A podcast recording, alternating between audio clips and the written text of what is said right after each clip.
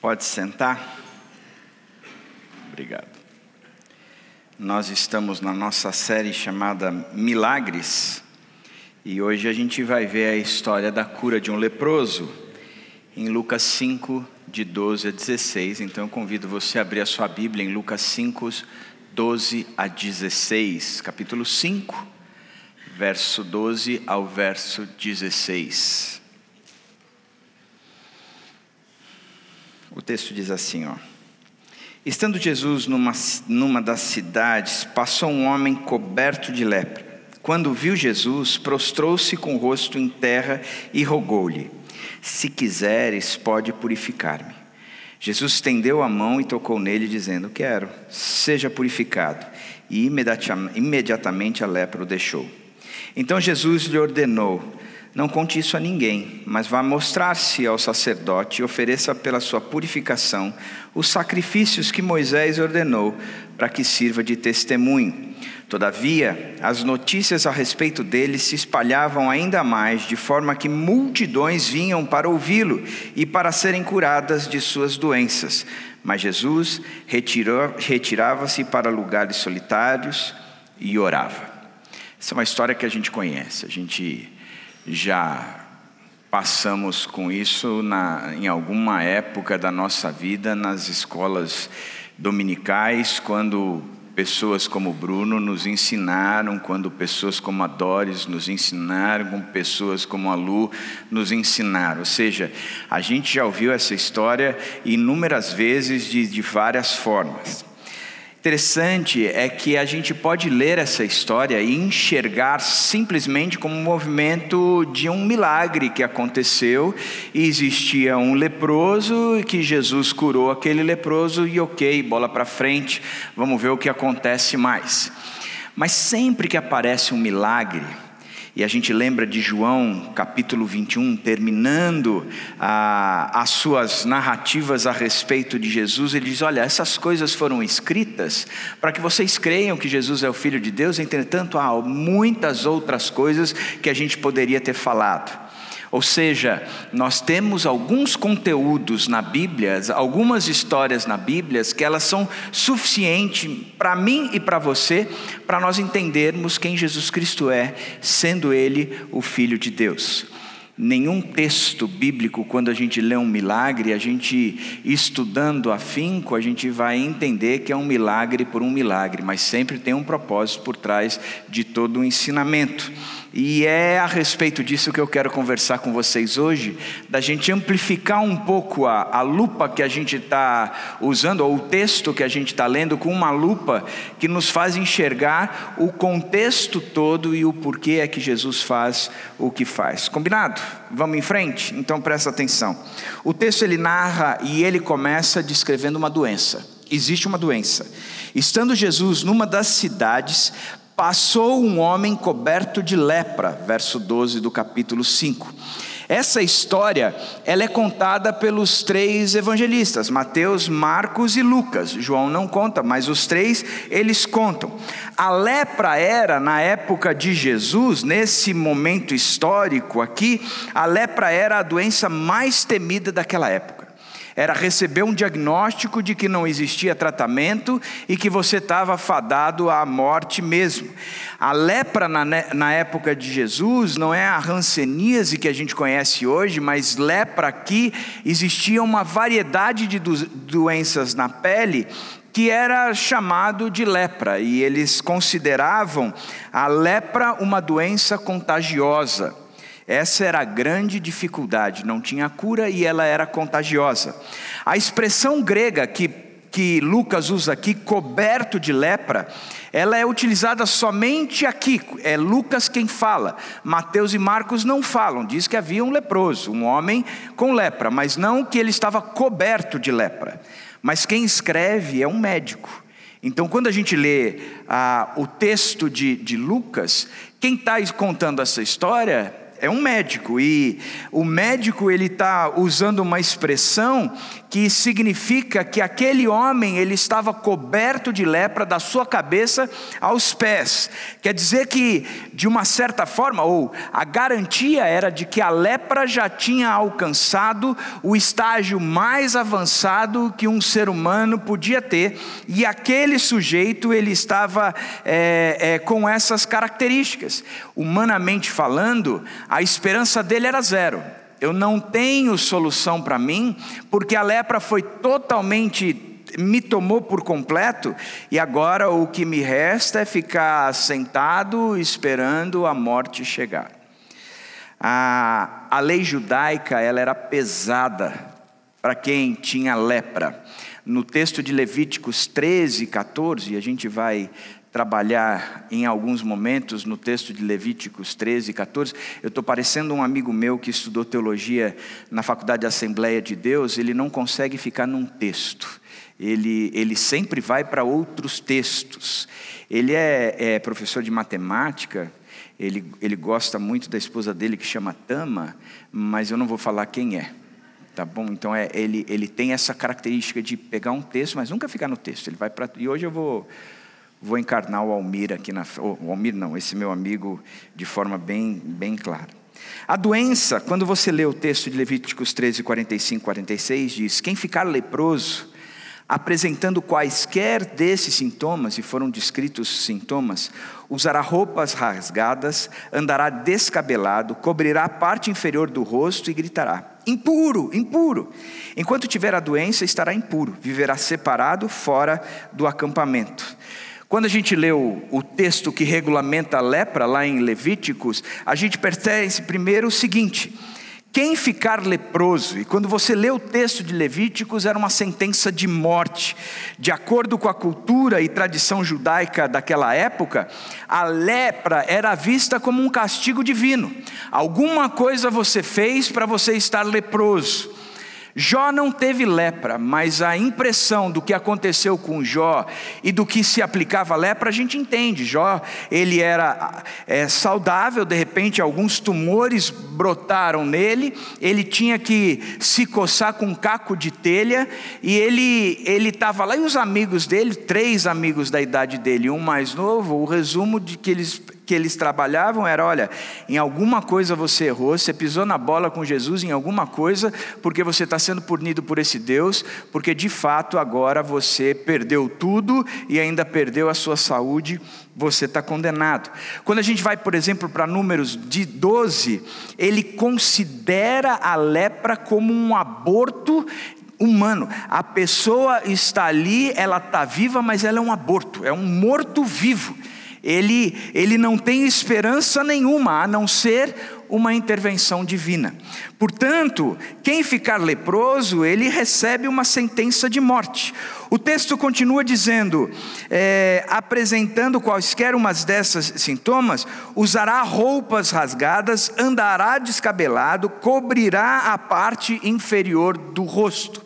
Quando a gente lê o texto de Levítico 10, numa conversa entre Deus, Deus diz assim: então Moisés disse a Arão e a seus filhos: Não andem descabelados, nem rasguem as roupas em sinal de luto. Ou seja, você ficar descabelado, rasgar a roupa, é, cobrir a parte de baixo do rosto, era sinal de que você estava em luto. Agora, luto de quem? O próprio luto. Eu caminhava como a consciência de que estava morto de fato, eu não tinha mais esperança. Por isso, eu era um morto vivo. Walking Dead, e eu tinha que andar nessas características e mostrar que de fato eu era isso aí. O texto diz que ainda mais a gente, é, aquele que era leproso tinha que gritar: impuro, impuro. Ou seja, se alguém estava chegando perto dele, ele tinha que sinalizar com esse alarme sonoro de que ele era alguém leproso, de que ele era impuro, porque pela lei ninguém podia tocar nele e ele também não podia tocar em ninguém. Agora, por que que isso existia? Essa prática, ela visava, antes de mais nada, de proteger proteger a própria comunidade. Porque a lepra era contagiosa e eu não podia passar isso para ninguém. Então não era algo que protegia o leproso, era algo que protegia a comunidade. Era algo voltado para que a comunidade ficasse bem para que não houvesse um, um, contágio ou uma contaminação maior que invadisse a comunidade toda e a comunidade, então, sendo é, tomada pela lepra, acabasse morrendo todo mundo dizimado por essa doença. Então existia a necessidade do sujeito gritar que ele estava impuro, não por ele, mas pela comunidade. E por causa disso, ele era cada vez mais estigmatizado, ele era sendo tratado de maneira extremamente marginalizada e socialmente excluída porque ele tinha que sinalizar tudo isso. Ele era tratado como um rejeitado pela sociedade e, frequente, e frequentemente sofria rejeição e abuso. Aquele que tocasse num leproso seria considerado impuro, e aí ele tinha que ir para uma quarentena, para um isolamento, ficar sete dias ali para ver se ele não tinha pego ou sido contaminado, para poder voltar e ser inserido naquela comunidade novamente. Se alguma coisa sinalizasse na pele, ele ia ter que ficar em isolamento, até que o sacerdote, que era o médico da época também, ele olhasse e dissesse: Não, você está com lepra, agora ou você vai embora do acampamento, ou você não tem lepra, você pode ser reinserido na nossa sociedade. O texto também diz que ele estará impuro. A lei da época também proibiu o leproso de frequentar o templo ou participar de atividades religiosas. Por quê? Porque para você participar dessas atividades religiosas, você tinha que estar puro. Você só podia ter qualquer contato com Deus a partir da sua pureza. Por exemplo, existia o lugar santíssimo onde Deus habitava. E ali Deus se relacionava com o povo. A, a, a, no lugar santíssimo, só entrava ali o sumo sacerdote. E ele entrava uma vez por ano. Quando ele ia entrar, ele era colocado na frente do templo, ou seja, a comunidade de Israel to, toda vendo. Ele era despido, lavado então, estando purificado, lavado pelos outros sacerdotes, então agora ele podia entrar na presença de Deus, porque a presença de Deus exige essa pureza. Ninguém consegue entrar estando ou sendo impuro. Por causa dessa condição física dele, da lepra, ele era. Ele, ele carregava sobre si uma doença emocional, por ser rejeitado, a doença física, uma doença espiritual também, ou seja, ele estava integralmente é, é, envolvido. Agora, você para para pensar que um judeu ele era proibido de participar das celebrações da sua comunidade, das festas e dos movimentos no templo. Interessante isso. Os judeus ele, ele se alegrava porque ele, era um, é porque ele era uma nação que tinha um único Deus e o Deus verdadeiro. Quando Moisés conversa com Deus no deserto, ele diz: É o fato do Senhor estar no nosso meio que nós somos considerados diferentes de todas as outras nações. Então, a relação da religiosidade do judeu, e principalmente entendendo que o cumprimento da lei é que trazia salvação, e ele estando impedido de praticar qualquer cerimônia religiosa, ele dizia: não é que eu só não tenho salvação para mim na, na questão física, mas eu também estou perdido espiritualmente, porque eu não consigo nem mesmo mais praticar a lei, e eu dependo da prática da lei para ser salvo. Portanto, ele estava, sem dúvida nenhuma, proibido de cultuar, e isso para ele também era morte. Agora, existia uma, uma última característica: ele era posto para fora da comunidade, é, viverá separado, fora do acampamento. Isso levou a uma segregação. Foram criados leprosários, aonde eles ficavam bem distantes da comunidade, da onde eles estavam vivendo, e em lugares totalmente sem condições de vida mesmo, e ali eles estavam juntos, sendo consumidos pela doença, não podendo voltar para a sua comunidade, ele não podia ter contato com a sua família, ele não podia voltar para a sua casa, ele havia perdido o seu ofício, ele não tinha condições de entrar no templo, porque agora, por lei, ele era obrigado a ser lançado fora daquela comunidade. O leproso, a doença, promovia esse movimento. Enfim, se a gente olha e faz um resumo, por sua condição de saúde, social e espiritual, ele estava à espera da morte e condenado eternamente, separado do seu próximo e de Deus e, considera, e considerado como um não pertencente ao povo judeu, ao povo de Deus. Essa era a condição do leproso. Essa era a condição que a lepra promovia num ser humano na comunidade de Israel. Mas existe aqui no texto também a marca do doente. Diz o texto que quando viu Jesus, prostrou-se com o rosto em terra e rogou-lhe: Se quiseres, pode purificar-me. Ele era impedido de adorar, ele não podia se aproximar da comunidade, é, mas esse leproso, ele quebra todo o protocolo, inclusive quebrando a lei. Porque ele, ele está na comunidade, e na comunidade ele se ajoelha aos pés de Jesus, com o rosto em terra, pedindo: Olha, se o Senhor quiser, o Senhor pode me curar. Interessante a convicção dele: se o Senhor quiser, o Senhor pode. Nenhum milagre acontece sem antes passar pela cabeça. Aqui o homem coberto de lepra, da cabeça aos pés, se submete àquele que era o único que poderia purificá-lo, Jesus. Ele toma uma atitude humilde, de se ajoelhar diante de Jesus, na convicção de que Jesus podia curá-lo, se Jesus quisesse. Ele tinha esse entendimento. Por quê? Porque a compreensão é que promove a fé e não o contrário. É o entendimento que promove a fé e não o contrário. Eu sei quem o Senhor é e pode e o poder que tens, portanto, se você quiser, você pode me curar. O texto de Mateus, o paralelo desse, quando Mateus descreve, ele diz o seguinte: quando ele desceu do monte, grandes multidões o seguiram. Um leproso, aproximando-se, adorou de joelhos e disse: Senhor, se quiseres, pode me purificar. Mateus, ele pontua na história. Ele diz quando isso aconteceu.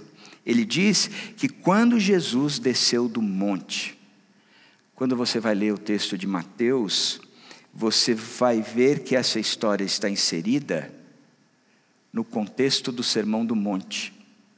Jesus senta no alto do monte, os seus discípulos chegam e ele começa a dizer o que de fato é o reino de Deus. E ele traz conteúdo como feliz é aquele que é perseguido, feliz é aquele que tem fome e sede de justiça, feliz são aqueles que choram. Ele traz o conceito dizendo: Feliz mesmo é esse povo, e esse povo é o sal e a luz do mundo da terra. E depois ele vem trazendo conteúdos a respeito da lei, aonde o que Jesus faz não é condenar a lei ou a, a anular a lei, mas ele eleva a régua em relação à lei. Ele diz: o que é que a lei diz? Que você não pode adulterar? Eu quero dizer uma coisa: a régua é mais alta. Aquele que é meu discípulo, ele entende que se ele olhar com intenção impura para uma mulher, ele já adulterou. Ele eleva a régua. Ele diz que não é só a prática, não é só o externo, mas é o, o interno, daquilo que você está fazendo. Jesus acaba de ensinar o sermão do monte. Ele desce o monte e o texto diz que esse aleijado, esse leproso, ele se ajoelha aos pés de Jesus. Interessante como a compreensão é que promove a fé e não o inverso. Porque provavelmente esse, esse leproso, ele tinha entendido e escutado tudo o que Jesus tinha dito a respeito dele mesmo e do que é segui-lo e das marcas daqueles que o seguem. E ao ouvir tudo isso, ele desce do monte e o leproso se encontra com ele no pé do monte e se ajoelha ali e diz: Se o Senhor quiser, o Senhor pode é, me curar, porque eu entendi quem o Senhor é. Eu tenho isso na minha cabeça. Eu, eu para mim é claro aquilo que o Senhor faz, é claro aquilo que, que o Senhor diz quem o Senhor é. Eu entendo e eu concordo. Porque eu compreendo isso, eu dou um passo de fé agora. Entendendo isso, eu me ajoelho nas tuas, na tua presença, com a cara no chão, dizendo: se o Senhor quiser, o Senhor pode me purificar. Mas eu tinha compreendido. Porque o cristianismo, ele caminha entre essa teoria e a prática. Adquire a compreensão, então se aplica aquilo que foi adquirido. Porque a compreensão é que promove a fé, e não o inverso. Porque a fé vem pelo ouvir e ouvir da palavra de Deus. Ninguém vai desenvolver fé sem estudar a palavra. Ninguém vai entender quem Jesus Cristo é sem gastar tempo aprofundado na palavra, porque a compreensão é que promove fé e não o inverso. Ele exibiu fé naquele que promove ou que tinha proferido o sermão. Se quiseres, você pode me purificar. Basta você querer. Se nesta terra tem alguém que pode fazer alguma coisa, esse alguém é o Senhor. Eu não o Senhor pode. Não há cura, não há purificação, não há transformação que não passe pela compreensão, porque a compreensão é que promove fé. Nesse caso, a compreensão restaurou o leproso à sua condição de adorador. Ele tinha entendido quem Deus era, e mesmo sendo leproso, ele adora Jesus. Ele não espera ser purificado, mas ele entendeu, compreendeu quem esse Jesus é, por isso ele vai aos pés de Jesus, com a cara no chão, dizendo: Se quiseres, o Senhor pode, está nas tuas mãos está nas tuas mãos. Por quê? Porque a compreensão é que promoveu a fé e não o inverso. Ele sabia que ele não conseguia se purificar. Ele sabia que nada dependia dele. Ele poderia ter muito bem ter chegado na presença de Jesus e ter dito: Ó, oh, Jesus, eu estou naquele acampamento lá fora, eu fui mandado embora da casa dos meus pais, da minha comunidade, eu perdi o meu ofício, e aí eu tenho que ver separado de todo mundo. Eu vivi separado de todo mundo, eu não quebrei a lei, eu nunca me aproximei de ninguém, muito pelo contrário, eu não quero promover a, a, a contaminação da minha comunidade, portanto, eu optei mesmo por estar distante. Por isso, o Senhor pode me purificar. Afinal de contas, entre os acertos e os erros, eu acertei mais do que errei. Mereço, mereço. Mas Ele não faz isso. Ele não traz o seu currículo para Deus.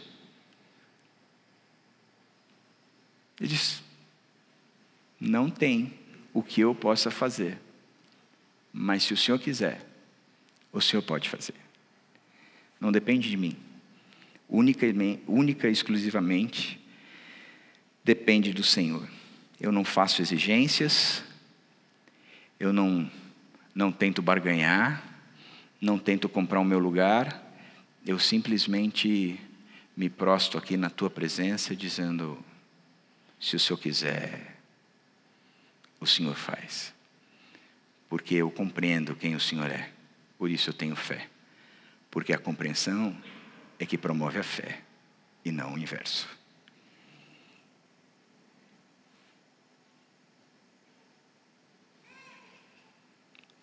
O texto não fala de uma cura, mas o texto fala de uma purificação. Não era simplesmente ser sarado da lepra, era ser restaurado a sua condição inicial. De alguém que não tinha mais lepra, que podia voltar para a sua sociedade, que podia voltar para a sua família, que podia voltar para o seu ofício, que podia voltar para o seu Deus, porque eu quero ser purificado, não simplesmente curado. Jesus pode curar a lepra, mas ele pode restaurar a dignidade, reinseri-lo na sociedade, retorná-lo ao seio da sua família e permitir que a adoração a Deus seja mais uma vez algo que ele tem condições de fazer, liberdade de fazer. O leproso sabe que está diante daquele que pode todas as coisas. Ele sabe, porque afinal de contas, é a compreensão que promove a fé, e não o contrário. Apesar da doença e do doente, existe aqui também o médico. O texto diz: Jesus estendeu a mão e tocou nele, dizendo: Quero, seja purificado. E imediatamente a lepra deixou. O médico aqui é porreta, como diria meu pai. Ao pedido do leproso, ele simplesmente diz: Eu quero, você está purificado. E imediatamente a lepra sairia dali. Eu fico pensando se é nos dias de hoje que Jesus faz isso e Ele está caminhando no nosso meio. Quem seria que perseguiria Jesus?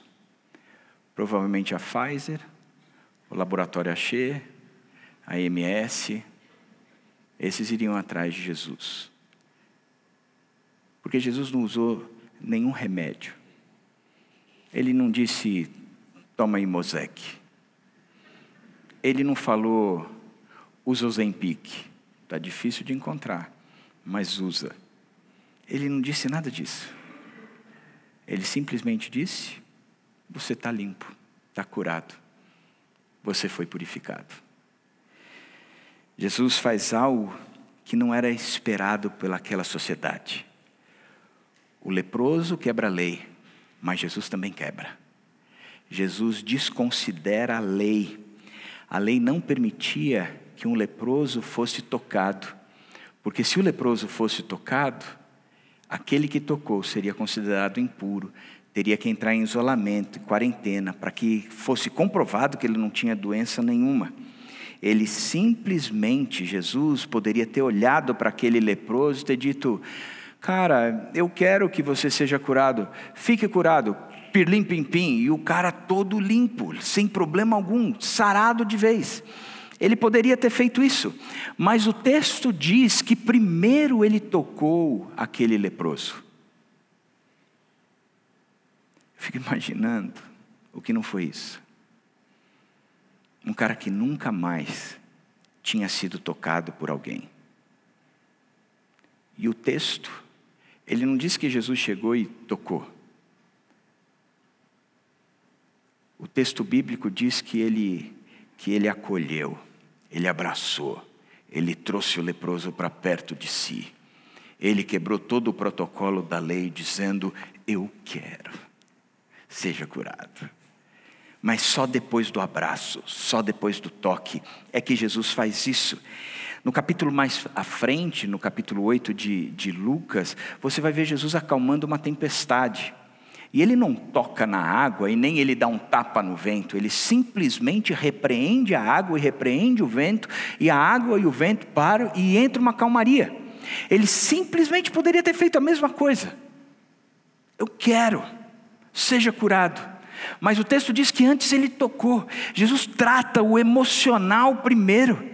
Ele quebra a lei, dizendo: Eu sou superior à lei, porque a lei só existe para preservação de vida.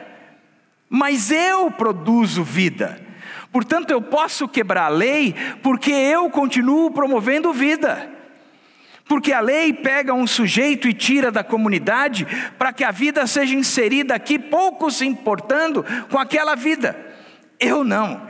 Eu quero pegar aquele sujeito, tratar aquele sujeito, curar aquele sujeito e reinseri-lo na comunidade. Ele agora faz parte da minha nação ele é do meu povo, ele pode fazer parte de uma família agora, ele tem o seu trabalho, a sua ocupação, ele não precisa mais se esquivar de ninguém e manter-se isolado, escondido, pelo contrário, eu estou aqui tocando esse sujeito, dizendo para esse sujeito, reafirmando a esse sujeito, quebrando a lei, dizendo: Eu sou a vida. Não é a lei, sou eu. Não é o que a lei tenta promover, mas sou eu que sou a vida. ele, ele não tem dúvidas de querer mostrar que ele é superior à lei. Porque a lei era para a integridade social, física, emocional e espiritual, para que aquela sociedade fosse preservada. Jesus preserva a sociedade, mas reintegra o leproso por intermédio da purificação dele. Mas começa quebrando a lei, acolhendo no mais profundo daquele leproso. Se ninguém pode tocar, eu não só te toco, como eu trago para mim, e eu quero que você seja purificado. Pode voltar para aquela comunidade. Impressionante como Jesus vem aqui e ele quebra esse preconceito, esse ele quebra esse protocolo. Em Lucas 5, alguns versículos depois, no verso 31 e 32, Jesus responde aos, aos mestres da lei aqueles que interpretavam a lei, ele diz: não são os que têm saúde que precisam de médico. Quem precisa de médico são os doentes. Eu vim, não para chamar justos, mas eu vim para levar os pecadores ao arrependimento. Eu não estou aqui para fazer uma reuniãozinha com aqueles que se dizem perfeitos, puros, que fazem parte da minha nação. Esses caras nem fazem parte e nunca entenderam isso. Mas eu, eu estou aqui para aqueles que entenderam quem eu sou e o que precisam, chegando diante de mim e dizendo: Eu não posso, mas o Senhor pode, se o Senhor quiser. Eu vim para esses. Eu vim para restaurar esse povo. Eu vim para os doentes. Eu vim para esse pessoal. Quando Jesus senta em Lucas 4, 18, ele vai visitar uma sinagoga num sábado. Ele abre o livro do profeta Isaías, e ele lê publicamente, em alta voz, para todo o povo que estava naquela sinagoga, o seguinte: O Espírito do Senhor está sobre mim, porque ele me ungiu para pregar as boas novas aos pobres. Ele me enviou para proclamar liberdade aos presos, a recuperação de vista aos cegos para libertar os oprimidos e proclamar o ano da graça do Senhor. Presta atenção o texto que, que Jesus lê. Ele não fala que ele veio para os mestres da lei. Ele não fala que ele veio para os fariseus. Ele não fala que ele veio para os reis e governantes. Ele não fala que ele veio para os religiosos. Ele não fala para que ele veio para aqueles que estão com a família tudo em dia, as contas tudo em dia. Ele diz: O Espírito do Senhor está sobre mim, porque Ele me ungiu para pregar as boas novas aos pobres. Ele me enviou para proclamar liberdade aos presos e dar recuperação de vista aos cegos, para libertar os oprimidos e proclamar o ano da graça do Senhor. Naquela sinagoga, depois de ler isso, ele fecha o pergaminho, ele senta e diz que toda a sinagoga olhava para ele. E ele diz: Hoje se cumpriu o que esse texto diz. Eu sou médico que vim para buscar e salvar o que estava perdido. Eu posso, ninguém mais. Posso purificar, posso salvar, Posso reinserir? Eu posso. Hoje se cumpriu. Hoje se cumpriu. Então a gente viu a doença, a gente viu o doente, a gente viu o médico, mas a gente precisa ver o remédio. Lucas 5,14 diz: Vá mostrar-se ao sacerdote e ofereça pela sua purificação sacrifícios que Moisés, a lei, ordenou. Ele diz assim: Eu quebrei a lei, você também quebrou. Você não podia vir até mim e veio. Eu não podia te tocar, eu te toquei. Eu vim aqui dizer que se a lei ela tem a preocupação de promover essa vida na comunidade, eu sou superior à lei, porque eu sou o caminho, a verdade e a vida. Portanto, quem traz essa pureza para você, essa purificação para você, sou eu. E Jesus purifica. E podia ter ficado por aí. Mas Jesus diz assim: Eu quero que você vá cumprir a lei agora. A lei diz que você precisa se apresentar ao seu sacerdote. O sacerdote precisa verificar, atestar, te entregar o testado de vacinação, que você não tem mais lepra. E aí você tem toda a liberdade do mundo, de fato e de direito, de poder viver a sua vida que foi lhe roubada por causa dessa lepra.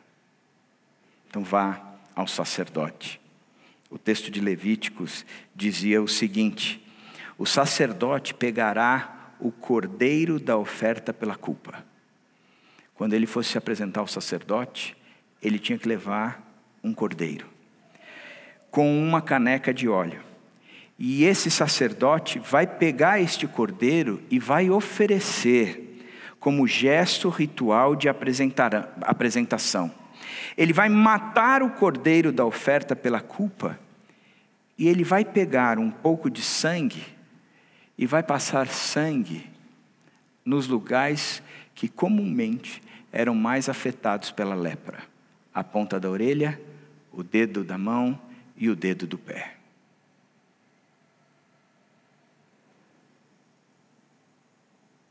Então, ele estaria purificado. A Bíblia conta uma história só, gente. E essa história é a respeito de Jesus Cristo. O Velho Testamento todo aponta para Jesus Cristo. Um leproso, aquele que estava condenado à morte, a certeza de que não tinha vida, separado de uma relação com os seus, de uma relação com Deus, sem expectativa nenhuma. Nenhuma.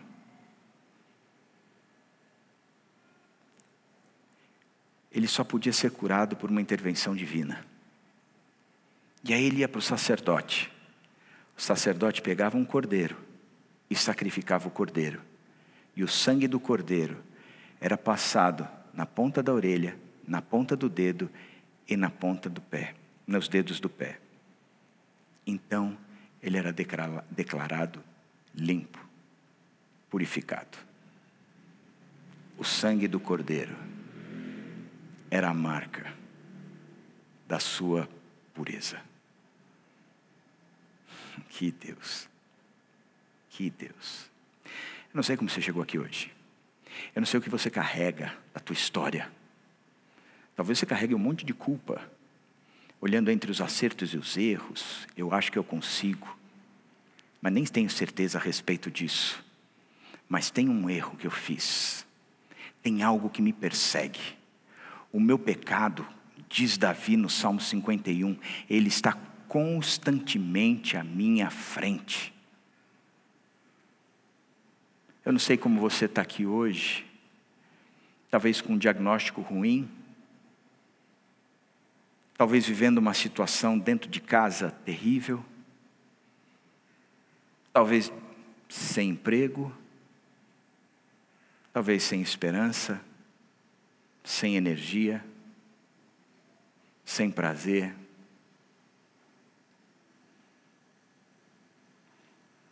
Desde o Velho Testamento. Existe um Deus dizendo: Eu quero. Eu quero.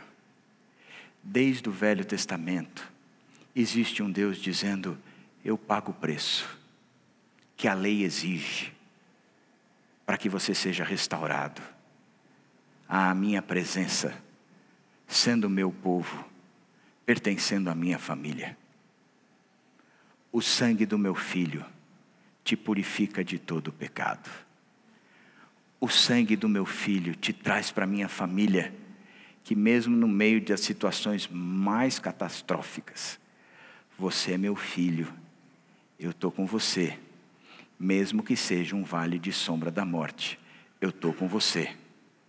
E você não vai ter medo, porque eu estou com você. Por causa do sangue do Cordeiro.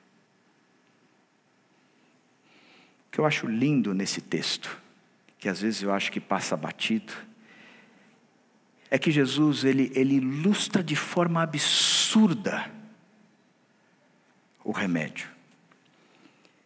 Ele cura o leproso e diz: essa lepra que você tem aí, porque a tua pureza espiritual já foi tratada, mas essa lepra que você carrega, e as condenações que você traz por causa dessa lepra, como ela foi purificada, vá agora mostrar ao sacerdote. Você pode entrar na comunidade de novo. Você pode ir lá no templo, bater na porta dele e dizer: Ô seu sacerdote, vem aqui. Eu quero te mostrar uma coisa. Eu era leproso, agora eu estou purificado. E o sacerdote vai olhar tudo isso, vai atestar tudo isso, vai falar: é verdade. E aí o sacrifício que aquele sacerdote vai oferecer, pegando um cordeiro, apresentando diante de Deus, e o sangue daquele cordeiro sendo aspergido na sua orelha, na ponta do seu dedo na ponta do seu pé, vai lhe dar o direito de voltar para a vida em comunidade, para a sua família, para o seu ofício. Jesus chega e diz: vá cumprir a lei, porque a lei te restaura, porque a, a lei tem a preocupação de preservar a vida na comunidade. Portanto, vá cumprir a lei, para que você seja sinal da preservação da vida na comunidade. Isso acontece e a multidão começa a chegar perto de Jesus. E diz o texto que Jesus retirava retirava-se para lugares solitários. Jesus trocou de lugar com esse leproso. Você não pode ir mais lá, ok? Vá para lá, que eu assumo o teu lugar nos lugares solitários. Eu me isolo, porque o que eu fiz por você dá todo de direito